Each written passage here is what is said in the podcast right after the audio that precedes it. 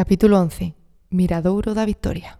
Con esta maravillosa perspectiva aprovecho para cerrar el tour y dejarles para hacer una cantidad ingente de fotos. Como decía, me gustaría terminar hablando del Estado Novo portugués, sus comienzos y sobre todo su final. Y en realidad todo empieza con aquella expulsión de Manuel II y la proclamación de la Primera República, si recuerdan, en el año 1910. Fue una época terriblemente convulsa, llena de anarquía, corrupción gubernamental, disturbios y saqueos, asesinatos, encarcelamientos y persecuciones religiosas.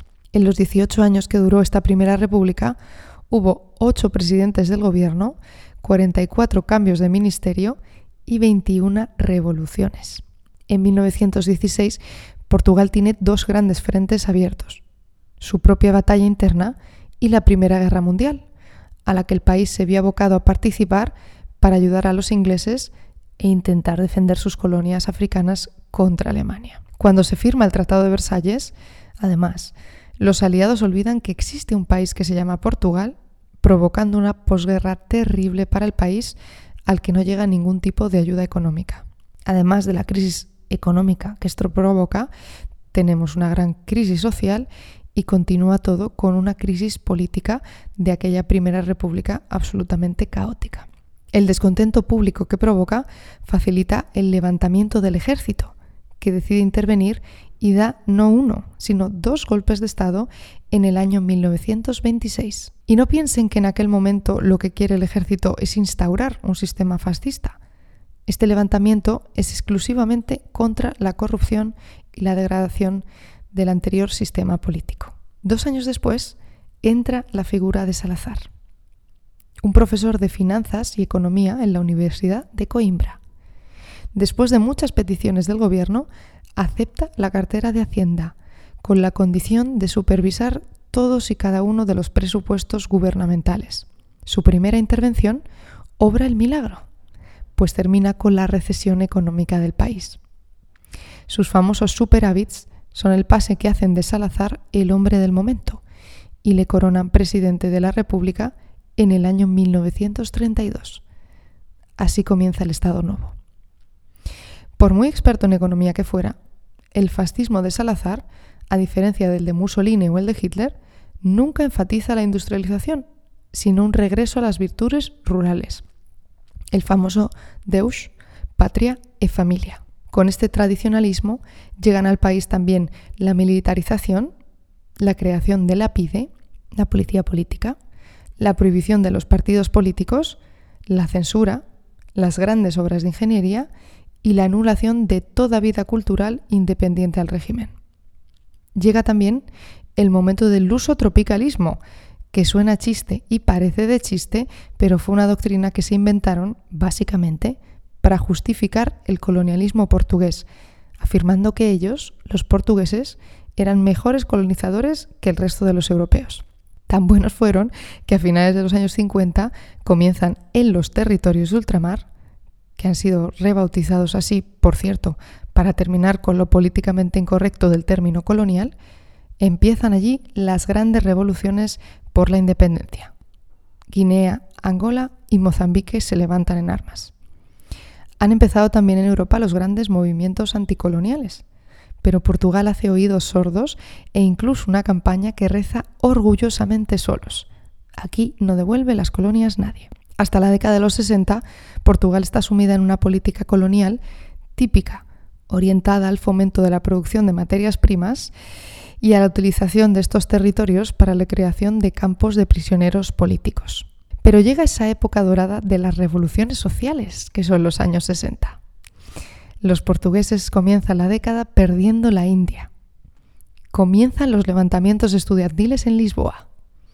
Salazar, temiendo este cambio de aires, utiliza esos años para recordar la mano de hierro de su gobierno a través de una política muy curiosa. Construye una serie de palacios de justicia por todo Portugal.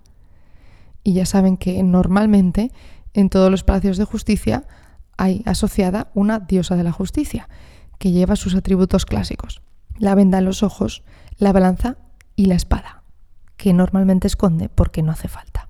Las diosas de la justicia que manda esculpir Salazar, no llevan venda en los ojos, la balanza no está equilibrada y esgrimen la espada de manera central. El mensaje, muy sutil. Salazar le está diciendo a su pueblo que su justicia no es imparcial, que no es justa y que está basada en la punición y en el castigo. Se pueden imaginar el tono de estos años. El mundo intentaba cambiar, pero Salazar lo amenazaba con el filo de su espada. Pero nadie en este mundo es inmortal, ¿verdad? El final de esta década ve a Salazar fallecer y es reemplazado por un nuevo primer ministro, Marcelo Caetano, que para empezar, y por miedo a este cambio de aires que llega desde todos los rincones de la geografía, abre un poco la mano, controla la censura, sujeta a la policía política, deja regresar a los exiliados y abre los sindicatos. Pero esto no es suficiente. Los aires de cambio han llegado a Portugal y han tomado a sus habitantes. Los portugueses quieren más, quieren democracia y para conseguirlo quieren revolución. La insurrección no pasa de un día para otro. Es un proceso de casi dos años, el momento más democrático y seguramente más emocionante de la historia portuguesa. Nunca antes tanta gente se implica para dar forma a su futuro en el país como entre los años 1973 y 1975. En 1973, otro general rebelde, Antonio de Espínola, publica un libro que pone del revés al Estado Nuevo.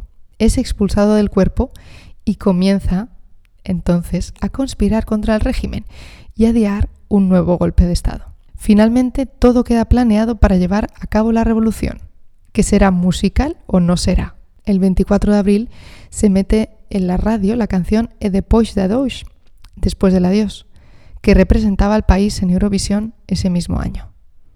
Este primer himno alerta a los oficiales rebeldes para que tomen posiciones. A la mañana siguiente, casi a las 10 perdón, 12 de la noche, la Radio Nacional transmite La Grándola Vila Morena, canción icónica prohibida por el régimen que marca la señal definitiva para que el movimiento de las Fuerzas Armadas se levante y tome los puntos estratégicos del país. El aeropuerto, las estaciones de tren y también la radio, la televisión y la sede de la policía del gobierno. Si la República de finales de siglo dura cinco horas, esta revolución se acaba en seis toda la determinación y esperanza de esta revolución social, democrática y anticolonial que une al pueblo, al pueblo y al ejército, consigue terminar con 48 años de dictadura esa misma noche. Miles de portugueses celebran, emocionados, la democracia, saliendo a las calles ya casi al alba. Y entre ellos, una mujer que vive en Lisboa, Celeste Cairo. Ella trabajaba en un nuevo restaurante que acababa de abrir y tenían planeado regalar claveles a todos sus nuevos clientes ese mismo día. Cancelada la inauguración por el golpe del 25 de abril, envían a Celeste a casa y le dicen que podría llevarse las flores con ella. De vuelta hacia su hogar, se encuentra con un grupo de soldados con los que se pone tímidamente a hablar. Uno de ellos coge uno de sus claveles y para dejar claro que el ejército sigue y seguirá de parte del pueblo, pone una de estas flores en el cañón de su fusil. El resto ya es historia. Se convierte en una de las grandes imágenes del siglo XX que siguen repitiendo los portugueses todos los 25 de abril desde entonces, emocionados siempre ese día.